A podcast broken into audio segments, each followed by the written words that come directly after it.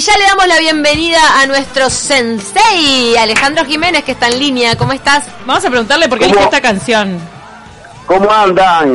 Bien, Yo Ale. pensé que eh, eh, eh, eh, la íbamos a comer pancho o algo así, ¿no? Eh, Ah, O que vos ibas a hablar de la historia del Pancho, pero no. Bueno, puede ser, en algún momento. Esta canción que estábamos recién escuchando es la escena final de eh, un- Una noche en el museo, ¿se acuerdan? Sí. La película que tuvo tres eh, eh, tres películas, o sea, esta es la escena final en la cual los los este, los animales y los personajes bailan con esta canción que es Remember de Erwin and Fire.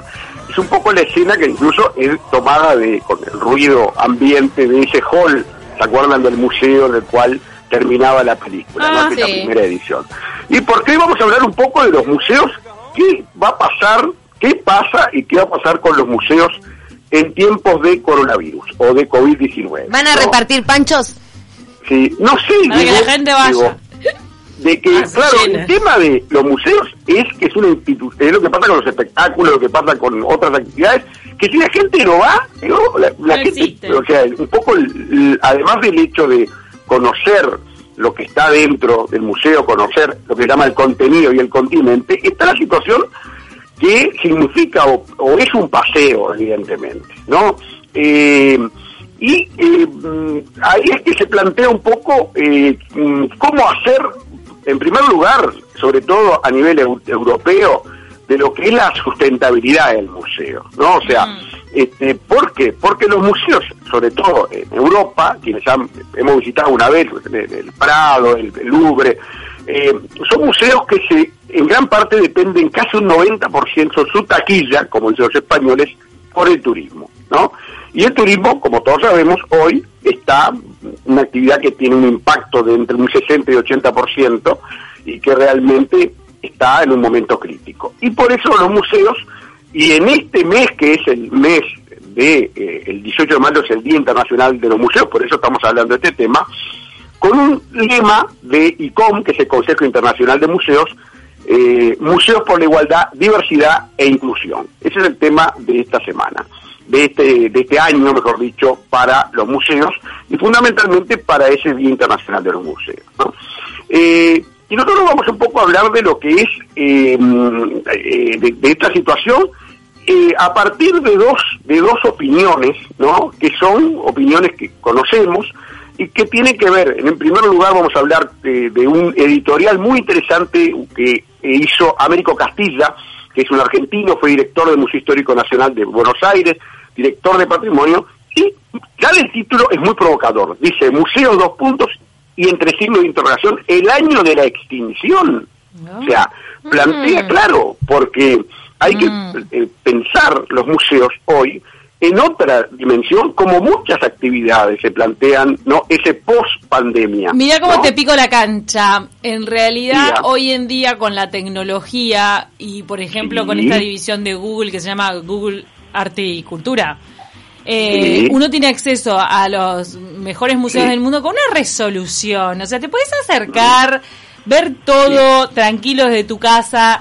Entonces, Sí. uno encuentra el desafío de los museos de justificar el porqué Sí. del traslado en persona a estar frente a la pintura. Para mí es insustituible el estar enfrente al original. Y también que es un lindo paseo. No, pero igual, igual pensando, por ejemplo, en los museos a nivel internacional, es verdad que de repente muchos cobran entrada y viven en parte por la gente que los va a Sí, sí, visitar.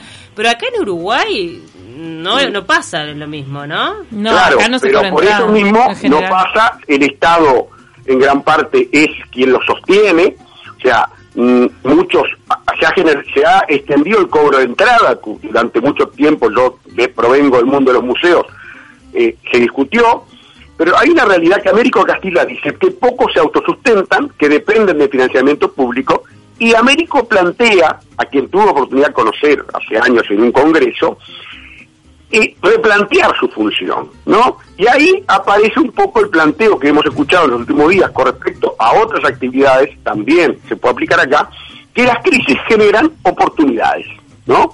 Entonces hay una frase de su nota que dice, todo momento de crisis ha sido también una oportunidad para las transformaciones. Y es real. Ahora, transformaciones en, en, en un país. Perdón, eh, recién pegué la mesa, pero era porque había un mosquito, una mosca, no sé. No, Eh. En un contexto de crisis total, de ajuste Sí. estatal ahora, Sí. es Mm. poner en juego la creatividad con lo que hay. O sea, no va a haber ni medio rubro más Sí, para que los museos públicos puedan hacer reconversión. Porque de acá a dos, tres años, me imagino que va a ser una chicoria.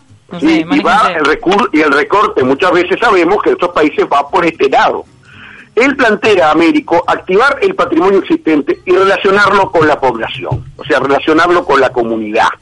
Este, y en una especie de renovar la mirada, ¿no? Los museos, por ejemplo, plantea, los museos de ciencias naturales harían bien en plantearse como museos de vida, o sea, relacionados con estos temas de pandemia, ¿no? Este, los museos de historia a- además de narrar esas hazañas épicas, como son nuestros museos, esas, eh, lo que es el héroe o la hazaña del héroe, este, hablar de los procesos, no los etnográficos y arqueológicos, eh, un poco trabajar de la creencia del pasado con las culturas actuales, todo lo que es el patrimonio inmaterial también pueda tener lugar en el museo. O sea, terminar, o quizás esta fue una, sea una buena oportunidad para terminar con lo que se dice siempre de la sacralización del objeto o en la adoración del objeto, ¿no? que muchas veces en muchos museos se sigue todavía en esa línea, ¿no? Y más Este, contar la historia atrás, que la historia traiga a la gente. Exactamente. La historia es lo que además despierta y a su vez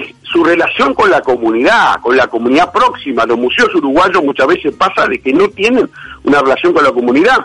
Y ahí Castilla va a mencionar una serie de, de experiencias, ¿no? un museo Ferro White que tiene que ver con el origen ferroviario en Bahía Blanca, Argentina, y yo voy a agregar uno más que este, pude conocer en Río, que es el Museo de la Maré, que es un museo en una favela, ¿no? Este, y que está sustentado por la gente que vive en la favela y que muestra un poco lo que es la vida de la favela. O sea, es, es un museo que tiene una vieja data, más de 20 años, pero que va en esa dirección de eh, salir un poco de lo que es un poco ese museo elitista, porque a veces pasa con los museos. El museo, ¿no? Tiene un poco esa tendencia de elitismo, ¿no? O sea, de estar dirigidos a determinadas sectores más intelectuales, cuando es claro de que hoy los museos deben vincularse con la comunidad y a su vez ir hacia todos los públicos, ¿no? Claro, no ser tan elitista. Pero es un desafío porque a veces apreciar las artes plásticas sin tener un conocimiento previo es difícil y no siempre hay una persona ahí para explicarte, para hacerte llegar la vida, del- eh, digo, la, la, la obra de tal autor, ¿no? Como que uno tiene que ir por las suyas ya sabiéndolo Sí, todo. Googlear, Yo creo que eso es un poco lo que saca eh, a los museos de la cultura popular, el silencio, la, eh, la Sí, forma en la que uno tiene que entrar y el que solo tengas que interpretar todo. Mm. Estaba, yo me acuerdo, yo trabajé muchos años en el Museo Histórico Nacional, en donde, por ejemplo, digo, en una época no se podía entrar de, de Bermuda. Claro. Yo no, no estuve en esa época, voy a aclarar, estamos hablando de hace 40 años, ¿no? No se podía, por ejemplo, y el silencio, porque era el museo vinculado a esa adoración, por ejemplo, del prócer, adoración de Artiga, de Rivera, o sea, un poco la, la exaltación de nuestros de nuestra independencia, de nuestras eh, fechas patrias. Bueno, nivel de museo histórico. Voy a, a- a entrar en la segunda, este, en el segundo análisis, que es el de una muy buena amiga uruguaya, que es Adriana Cariaga. Adriana, Adriana es amiga, trabajamos juntos en el Espacio Cultural La Piedra Muralla, licenciada en Educación y eh, profesora de Historia, y Adriana habla también en editorial, ella es autoridad de ICOMO, que es el Consejo Internacional de Monumentos Históricos, y ahí ella lo extiende un poco más, habla más que de los museos, de lo que es el patrimonio cultural. Y ahí ya vamos a todo, vamos a lo que es los monumentos, a lo que es las ciudades históricas, o sea, con una visión mucho más amplia de la que de la del museo, ¿no? Eh, y la pregunta de Adriana también es qué lugar ocupa el patrimonio cultural en esta coyuntura, ¿no? Y, lo- en- y sobre todo lo que tiene que ver con los pilares del patrimonio, la protección, la conservación y la, difus- y la difusión, ¿no? Eh, y ahí plantea una, una cuestión muy interesante, Adriana, que tiene que ver, ¿no? Con una disyuntiva que plantea, ¿no? La humanidad tiene que ir hacia la solidaridad, solidaridad global o hacia la desunión, plantea. O sea, esa es un poco la disyuntiva que plantea, ¿no? Y en ese sentido, ¿de qué manera no los eh, la gente o las comunidades patrimoniales, habla ella, este, de qué manera es se, eh, se sostiene en, este, en esta coyuntura, por ejemplo, lugares que uno ve generalmente, o veía lleno de gente, vamos a poner el ejemplo Colonia, el Sacramento en, en Uruguay, ¿no? Lleno de turistas, y que ahora evidentemente tienen que vo- volver a generar una, mm, un, un modelo o una gestión que posibilite este, seguir en, esa, en, en esas tres tareas, protección, conservación y difusión, pero a su vez también, muy importante, poder seguir en ese marco que se va a extender de la pandemia, esta nueva normalidad que se habla, ¿no? Adriana habla de palabras, por ejemplo, como creatividad, y dos palabras que se usan mucho últimamente, que son resiliencia, ¿no? este, que es la capacidad de superar dificultades, y a la empatía, el aspecto en, sentir, en, en sentimientos de otras personas. O sea, esas dos palabras, también en el patrimonio y en lo que es la difusión de este patrimonio cultural, eh, Adriana sostiene que eh, es importante también eh, en este momento en el cual todas las lo- la cultura se tiene que reciclar. Estamos viendo, por ejemplo, colectivos artísticos, por ejemplo, el teatro, eh, la gente, por ejemplo, vinculada al tango, al candombe, la gente vinculada a distintas actividades culturales que están muy preocupados porque, evidentemente, va a cambiar todo, pero no va a cambiar y va a terminar en dos meses. Esto va a suponer pensar con otra cabeza, ¿no? Actividades como lo que sé, como el teatro, como el cine mismo, ¿no?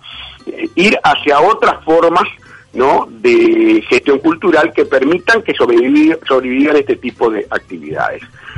Adriana, además, Adriana Caria supone alguna sugerencia, por ejemplo, actividades de impacto y residencia del patrimonio cultural local, continuar discusión sobre la nueva tecnología el acceso al patrimonio cultural. Eso que recién alguien de ustedes decía, este, eh, de qué manera ingresar, por ejemplo, a, museos, hacer el hábito de ingresar a museos. Eh, hay muchos museos, el MAPI, el Museo Histórico Nacional, el Museo del Parque Artigas, donde está el Museo del Bicentenario, en Las Piedras, que están generando actividades ahora en este mes de los museos con respecto a eh, charlas, a conferencias, eh, hay talleres también que tienen mesas redondas Ah, que son, que son eh, virtuales. virtuales en Zoom. Voy a participar la semana que viene en una, voy a participar como ponente, o sea... ¿De qué, eh, de ¿cómo qué vas a hablar? Eh, la semana que viene, el 21, voy a participar, después les paso bien los datos, eh, voy a participar en una mesa, eh, hablar sobre algo que hablamos en la radio, que fue las epidemias en el siglo XIX, ¿no? Y, y un poco la, la, la comparación que hicimos en la radio con las epidemias de hoy, ¿no? Pará, ¿Vas a decir el horario ahora? Eh, después les paso es el 21, eh, que es Ah, el falta- día, eh, el día eh, miércoles. Hola, sí. El lunes que viene Hola. damos todos los detalles. Da- damos todos los detalles. Bien. Y a su vez también los voy a invitar también, ¿no? A todos, a, eso sí, ya está seguro, el día 19 de mayo, martes 19, a las 19 estamos generando un vivo de Instagram para presentar el libro de los presidentes uruguayos. Ta, Ah, después les voy a pasar bien los detalles, que sé que además no sé qué pasó con el sorteo, después me van a contar el sorteo del libro. ¿Tenemos Eh, ganador? eh, ¿Sabemos, Eli? si ten- Si hay ganador del libro de, de Ale. ¿Ya está el ganador? Ya tenemos ¿Ya lo habrá venido a buscar? Tendremos Bueno, que sacarle la bien. foto. tuvo un muy buen impacto, por ejemplo, en mis redes y sé además en Instagram, entré hace un rato en el Facebook de, de Taquito, también ha tenido un buen impacto este, este sorteo y bueno, y eh, reitero, 19 de mayo, que es martes a las 19, vivo en Instagram presentando el libro. Y un poco para, para redondear este tema, ¿no? Eh, el impacto económico de la pandemia, por ejemplo, en las actividades culturales, la sustentabilidad de las actividades culturales, cómo sostenerse, cómo ahora generar otra forma de sostenerse, ¿no? Y sobre todo las que no dependen de apoyos públicos, aunque los apoyos públicos se van a ver recortados también. Y ahí entran, por supuesto, generar, ver cómo se ahora aborda el tema del turismo, el desarrollo local, la gestión de riesgo, el turismo eh, apostar al turismo interno. Yo, sé que el Ministerio de Turismo acá ya ha hablado, Germán Cardoso, el, el nuevo ministro, de esa posibilidad de ir hacia el turismo interno, ¿no? Y generar eh, propuestas y generar eh, verdaderamente eh, eh, mm, oportunidades para que el turismo interno pueda desarrollarse. Eh, voy a terminar con una reflexión que tiene que ver con algo que dijo recién, creo que fue Cecilia o Camila, con respecto a la, lo, que es lo virtual, lo virtual y cómo a veces cuesta lo virtual. Eh, ahora no tenemos otro remedio, ¿no? Y le voy a contar además algo, una anécdota de algo que yo asistí. En el 2003 vino un experto del Museo Histórico del Vaticano, llamado Pietro Amato, se llama porque vive todavía, que estaba absolutamente en contra de lo virtual. ¿no? Sí. Decía que lo virtual, no, que lo virtual, que no, no es lo mismo. Bueno, y él planteaba algo y decía, si uno se pone frente a la capilla Sixtina, ¿no? ¿Qué es lo que experimenta? La emoción, ¿no? Y eso es real, pero por otro lado, hay una realidad y es que 2003 estamos hablando, gracias a la virtualidad en aquella época, el, el CD, por ejemplo, ¿no? Que se vendía con los diarios, por ejemplo, con- o- o- permitió a su vez difundir la cultura, ¿no? Entonces, lo virtual eh, es lo que ha permitido que muchos museos puedan verse, o sea, conocerse en todo el mundo, la internet ni que hablar, ¿no? Y este, hoy en día va a ser una herramienta fundamental, ¿no? Una herramienta fundamental, siempre complementaria de la presencialidad en el caso del patrimonio y los museos, porque nada sustituye, nada es mejor, digo, o genera esa emoción, es verdad. Amato tenía razón, pero por otro lado era un punto de vista muy extremo el Claro. de eh, pensar Sí, que, se ve que eh, era alguien que estaba agarrado, seguramente Sí. tenía algún canje con una aerolínea y pensaba No. que todo el mundo podía viajar. No, Eh, lo que no sabía que... En una escuela rural de, de cercana a Montevideo vi cómo estaban los pósters del Louvre colgados Sí, por Google. sí. A través de Google los duda. visitaban el Louvre. Chiquilines que de repente el día de mañana no tienen la oportunidad de visitar Francia. Pero sí, Pero a través del plan Ceibal podían ir al Louvre. Tenemos que cerrar, Ale, Sí, pero la verdad que esta no, reflexión no, que hiciste una- al final estuvo, estuvo buenísima. una, una cosita, o sea, Amato era un sacerdote, evidentemente estaba, o era muy ortodoxo en ese punto de vista y muy antiguo. Hoy en día, nunca hablar Se que con la pandemia van a crecer nuevas, van a salir nuevas oportunidades para generar otro tipo de eh, cultura, Y no solo patrimonio cultural y museo, sino a nivel general. Gracias. Ale. Gracias, Ale. Te mandamos un beso Bueno, grande. no- nos vemos y, y el próximo lunes hablamos de Artigas, porque dice otro mando. Claro. Dale. Perfecto. Lunes que viene hablamos de Artigas y sabemos todos los detalles sobre la charla que vas a dar de, de pandemias. Hoy a las 22 Sí, y voy 30. Ahí está, cómo no. Gracias, Ale. Nos vemos, hasta luego. Chao, chao.